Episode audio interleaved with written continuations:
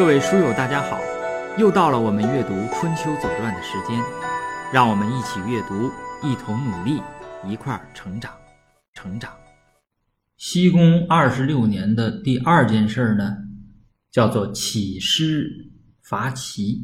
乞呀是乞求的乞，师呢是老师的师。我们知道，在《左传》里，这个师呢是表示军队。起师伐齐呢，就是向呃楚国啊借兵去打齐国。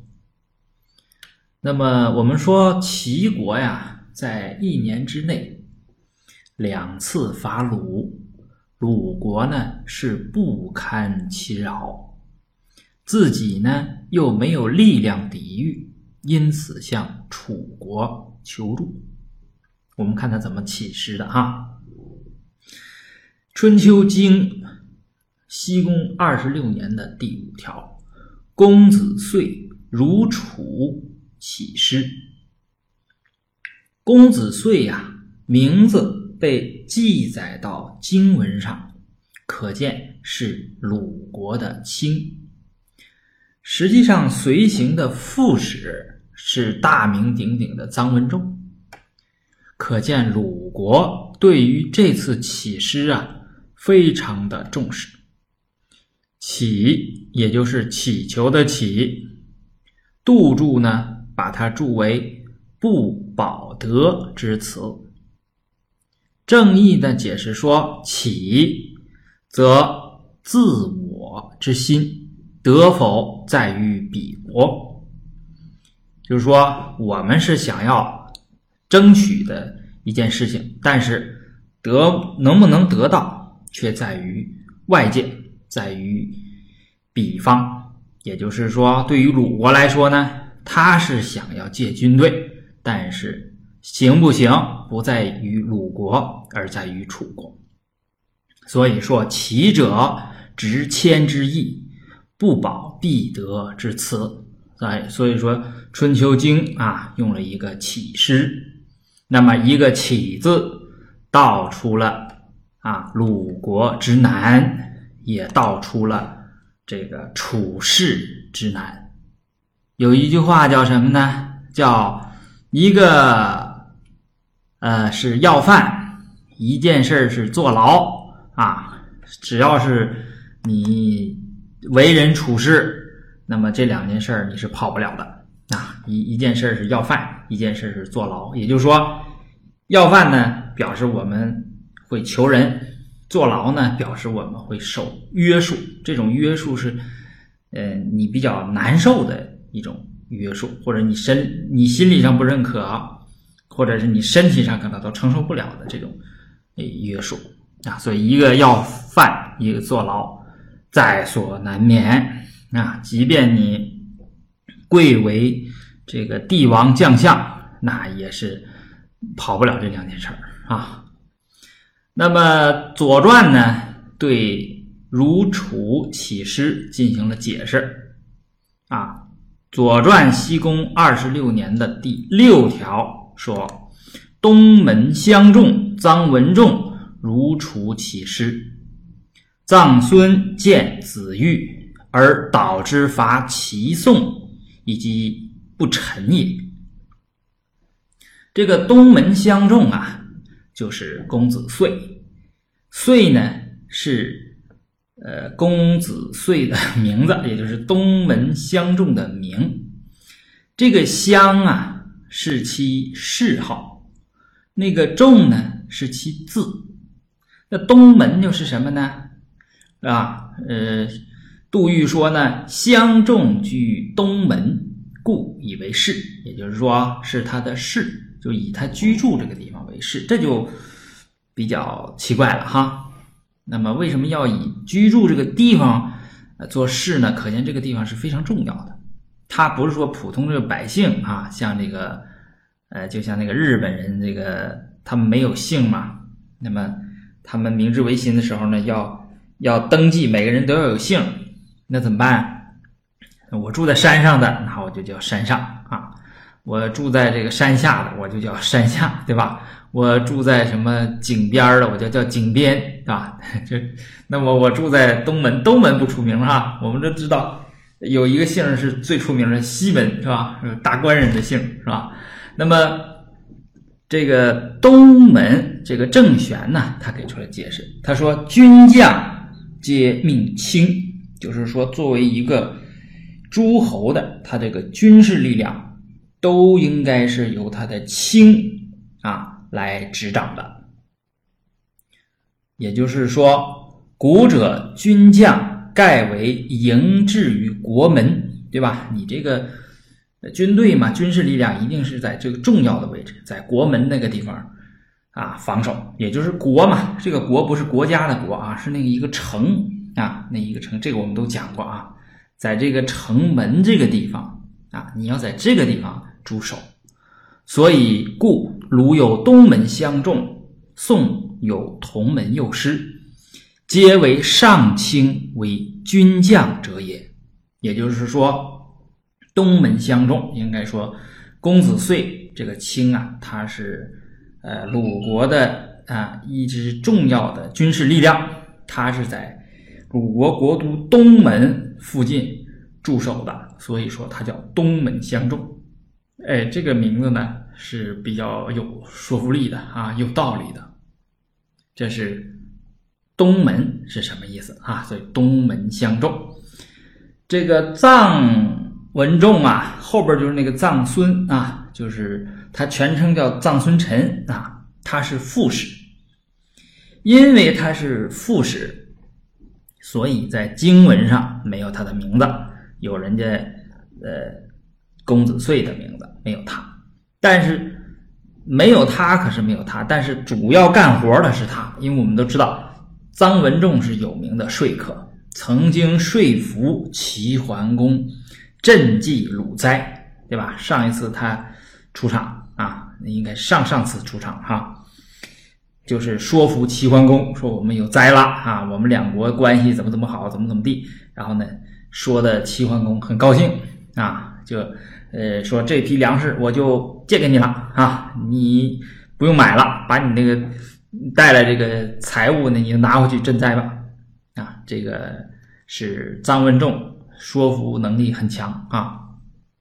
第二次是啥呢？第二次是呃，那倒霉的 周襄王是吧？赔了夫人又被撵出来了啊，然后四处发这个通告啊，这个发到鲁国，鲁国没办法，鲁国国力弱嘛，然后就。臧臧文仲啊，说了一些这个安慰的话，表示声援啊。这是臧文仲第二次出场，这是第三次了吧？第三次出场，就是呃，没有细节，没有给出臧文仲的这个细节，只给出了臧文仲的这个给出了一个结果啊，就说臧孙见子玉而导之伐齐宋，以其不臣也，就这么一句话。实际上呢，就是说臧文仲跟子玉，子玉是令尹嘛。跟这个楚国的令尹说：“这个齐和宋啊，他们对楚国啊不臣啊，那么你要怎么样呢？要呃伐这个齐和宋。结果你看这个，我们看这个就觉得有意思在哪儿呢？有趣在哪儿？你说这宋国招谁惹谁了，对吧？本来是齐国和鲁国，他两个有矛盾。”然后呢，鲁国打不过齐国，去找大哥，结果呢，这个宋国跟着躺枪了，因为跟他没关系，对吧？而且呢，我们从前面的呃读过，我们知道宋成公接替这个襄公上任之后呢，呃，刚上任他就朝楚朝见这个楚成王，他就缓和了这个楚宋的关系，向这个楚国表示臣服，说大哥，我服了啊。但是没想到这个。呃，齐鲁关系恶化，就牵连到了他的头上，啊，我们有一句这个是东北的方言还是北京的方言，我不知道，就跟着吃瓜唠了啊，就是没事就把他给拐带上了啊，所以说这个啊，这个怎么说倒霉吧啊？那么这件事情呢，实际上我们呢一看地图啊，我们一看后边这个伐齐。楚国做的那些事儿，我们就会发现，这宋宋国呀，那真是跑不了啊，就不一定是臧文仲要伐齐，然后把宋给烧了，不见得是这个臧文仲这么说，也可能是臧文仲这么说，就是不管他说不说，宋没跑了这件事儿跟什么有关系呢？跟宋国的地理位置有关系。郑国和宋国，它是战略要地。不管是楚国要进取中原，还是晋国要进取中原，郑和宋都是必经之地，必争之地。所以呢，才会有事儿就会烧上宋国，有事儿也会烧上郑国。也就是说，这个从此啊。这个郑国和宋国就不得好了啊！要么是楚来打他，要么是晋来打他啊！就是争宋和争郑，就是跑不了了啊！非常的倒霉，就因为自己呢，在这个战略要地上，那是跑不了。所谓啊，这个叫怎么说啊？匹夫无罪，怀璧其罪。那实际上你身上有宝了，对吧？好，我们看这个楚国同意了借兵之后，楚国采取了哪些部署？《春秋经》西宫的二十六年的第七条啊，这个公以楚师伐齐，取谷，楚国就占领了谷这个地方，他做了一番部署，就把谷地呀。作为一个钉子，歇在了齐国的边上，就是在西齐国的西边。那么，撰文详细的记述了楚国的战略战术部署。我们看《左传》西公二十六年的第六条：“公以楚师伐齐，取谷，就是把谷地取这个拿下来了。哈，凡师能左右之。”曰矣，就是借来的兵，这个兵啊，得听我的，我让他打什么就打什么，我让他打的鼓，他才打的鼓。其实是那么回事吗？大家想想，那肯定不是那回事 对吧？这个楚国只是借着为你帮你鲁西公的这个名号，是办自己的事儿。他占谷地，我们从地图上看，那就是为了自己。是吧？他后边他说：“至桓公子雍于谷，易牙奉之以为鲁元。”你看他说的真是，哎，这是因为这是《左传》是鲁国的这个史书嘛，所以说他就说自己的好听的啊。他说：“楚国人把齐桓公的儿子雍啊，就公子雍啊，把他呢放到了谷这个地方，然后把那个大奸臣还记不记得？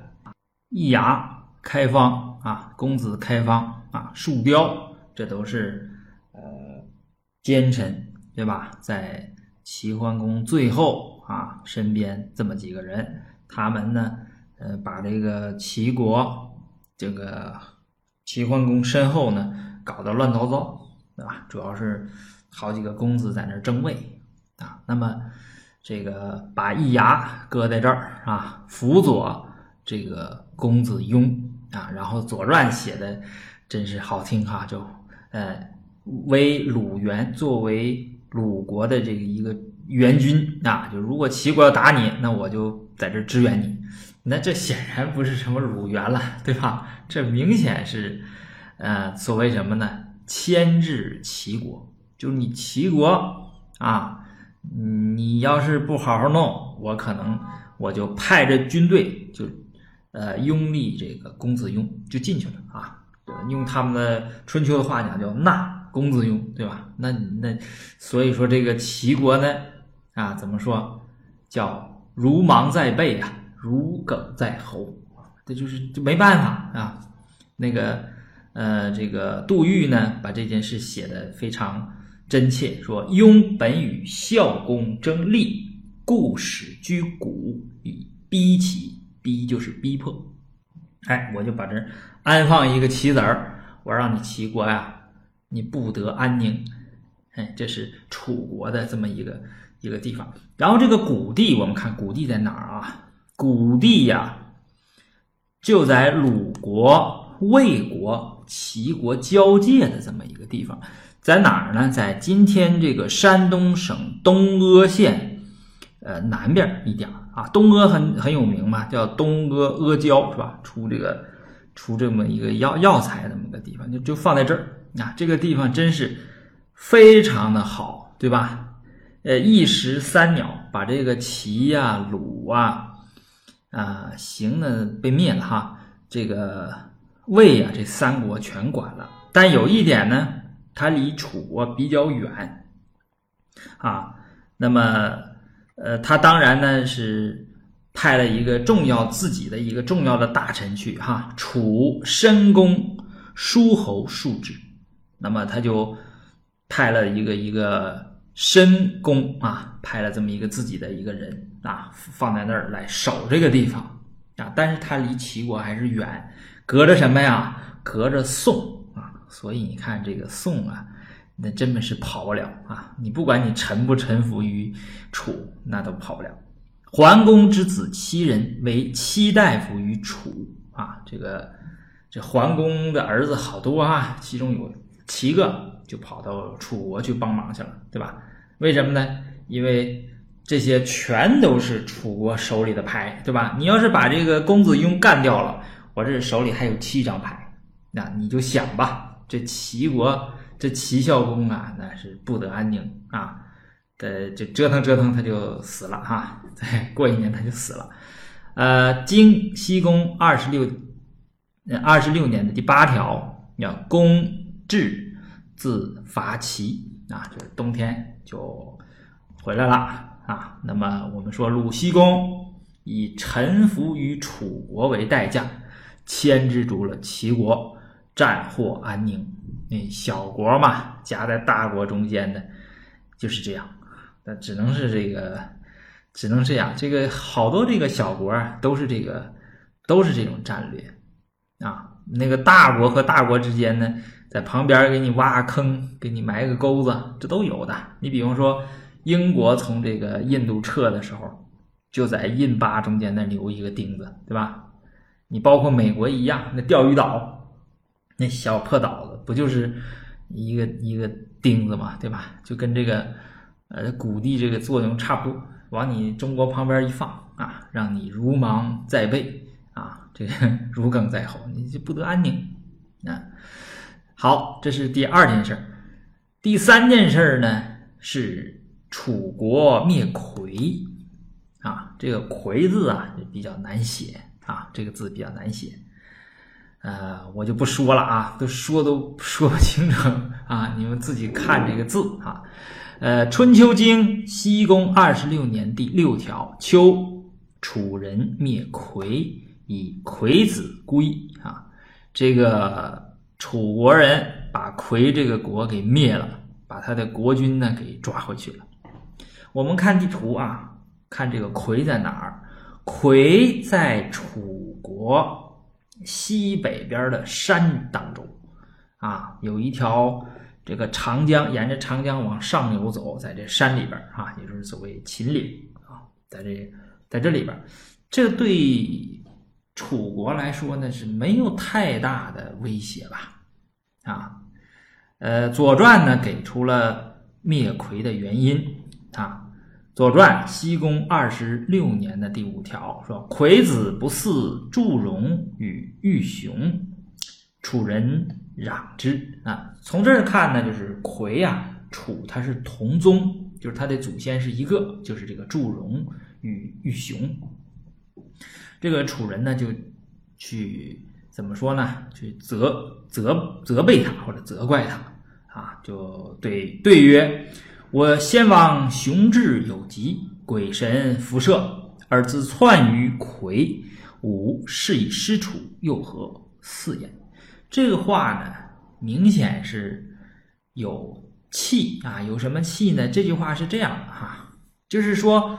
他的先王是谁呢？叫熊志，因为我们知道这个楚国呢，他是这个芈姓，然后呢，他是熊氏啊，就是以他这个祖先玉熊这个呃名字呢为氏，所以就姓姓熊。就我们今天姓熊的这些人啊，这都是呃楚王的后代啊。那么他说我这个我们这个祖先呢叫熊志，他有病啊，这鬼神，当然这鬼神呢主要是指楚国的这个先人祖先啊，他不管啊，自己呢我们跑到魁这个地方自己来发展，我们跟这个呃有什么关系呢？啊，这这个事儿是怎么回事呢？是这样的哈，个杜预说这个熊志啊，他是嫡子，就是呃。玉熊的这个后边的某一代，他是嫡子。嫡子呢，实际上应该是有继承权的，但是他在这个继承权的这种斗争当中呢，他就没有获得继承权。按照官方的说法呢，是说他有病啊，比如身体上有什么疾病啊或者残疾啊，他就没有获得这个楚国的继承权，然后他就跑了。你看，他从楚国这个郢都，他就往西北跑。就跑到西北的这个山上去，然后他的这个子孙，就熊志的这个子孙呢，在后边就就是立功了。所以说周王室呢，就把他封啊，封他在魁啊，就是魁子啊。那么，呃，所以说呢，他就说了这么一句话：说我们祖先有病，你你们这个先人你们不管，现在你们又想让我们这个，呃，又说我们不祭祀这个先人，对我们跟这没关系。对吧？所以楚国就以这个为理由说：“秋出楚承德臣斗夷申，率师灭魁，以魁子贵。”就找个理由嘛。实际上这就是找这一个理由把它灭掉。从这个地方我们看啊，就是说，呃，楚国呢实际上是一直在向四周扩张，它不仅是要。向北，北边呢，因为是中原文化是比较发达的地方，像这个地方扩张都被记录了。那么它实际上也是向西向南啊，也是一直都是在呃扩张。这是第一件事儿。第二件事儿呢，就是说楚国在它强大的外表之下啊，实际上也是暗流涌动。像这种嗣位呀、夺权呐这种斗争啊，实际上一直也是不断。因为只要有人的地方嘛，呃，就就会有这些事情啊，就是传位呀、争位呀，儿子们、父亲、父子相残呐，这个兄弟相杀呀，这都是难免的。所以说，楚国也有这件事情。从这件事情我们看出来，他也跑不了。这实际上都是给后边的大事儿。你像楚成王最后要死的时候，对吧？被自己的儿子、孩子给逼死了，是吧？死的时候说我要吃个熊掌，对吧？这个等我们往后读就知道了啊。楚成王其实也是，嗯，结结尾结局也是不太好的。那么这是楚人灭魁。第四件事呢，就是接着刚才来说啊，就是中间打断一个啊，说楚人，咱们再说楚人伐宋，实际上就是呃，这个伐宋实际上是伐齐啊，宋是跟着吃瓜唠啊。我们看。这个经西公二十六年的第七条，东楚人伐宋为民啊，民在哪儿呢？民在鲁、宋、曹三家交界的地方。我们看到取谷，我们就知道，就很容易能理解为什么楚人一定要取这个民啊。这个民在哪儿呢？是。金乡县就是这应该是河北啊，还是山东啊？这应该是山东啊，山东金乡县，离谁呢？离济宁市，呃，在济宁市的这是西南啊，西南方向，就是这个现在呢，当时没有微山湖，现在有微山湖，在微山湖这个上边的左边啊，靠左这么一个地方。这个地方呢，往上走啊，才是古这个地方。所以说这两个点再往下呢，经过宋，那就到楚了。所以，所以说这个这是个战略要地啊。对于楚国来说，你看要想进军中原，要控制这个齐，因为齐是比较强大的嘛，对吧？那这个宋啊，那基本上是必去之地。对于楚国来说，那么我们看《左传》怎么来解释这个。伐宋为民这件事情，哈，《左传》西公二十六年第一条：宋以其善于晋侯也，叛楚即晋。什么叫善于晋侯呢？是襄公没死的时候呢，公子当时是晋文公做公子的时候呢，不是经过宋吗？这个襄公啊是很大方啊，那么公孙固呢劝他说：“这个公子重耳啊，将来了不得，我们得好好的呃对待他。”所以就给了他二十匹马，一呃给了好多马啊，二十匹马，那二十胜啊，不是二十匹，应该是八十匹马。这是一笔巨大的财富，因为齐桓公啊才给重耳这个数，那这个宋江呢就也给这个数。啊，所以说呢，呃，实际上等转过年来啊，转过年来，这个宋国受不了楚国的这种军事的这种压力，实际上他就去找晋文公啊，晋文公才采取了一系列措施啊。那个城濮大战那是最后了啊，那之前就是一系列措施啊，这个伐魏呀、伐曹啊，把这后方巩固好了之后，然后去救宋啊，然后在城濮这个地方一战。啊，而罢，就是一战而搏也可以哈。那么，就是也就这个时候呢，实际上这个宋国当然他知道楚国是一定要来吃掉自己的，那他不能坐等啊，他就向晋国求助啊，就是传文中的所谓叛楚即晋。东楚令尹子玉、司马子西率师伐宋为民，因此呢。这个就派领军队啊，楚国的令尹和子西就出兵啊，伐宋，就围住这个地方了啊。那个就要打下来这个地方。这个地方呢，显然是战略要地，对吧？它离这个呃齐国这个谷地哈，这个这个战略据点呢最近，所以说他一定要为民。那么这一切呢，这个城濮大战的这个端倪啊，已经。露出来了，对吧？我们从这个事儿一点一点的都看出来，这个这个局势在向非常极端的那个方向啊在前进。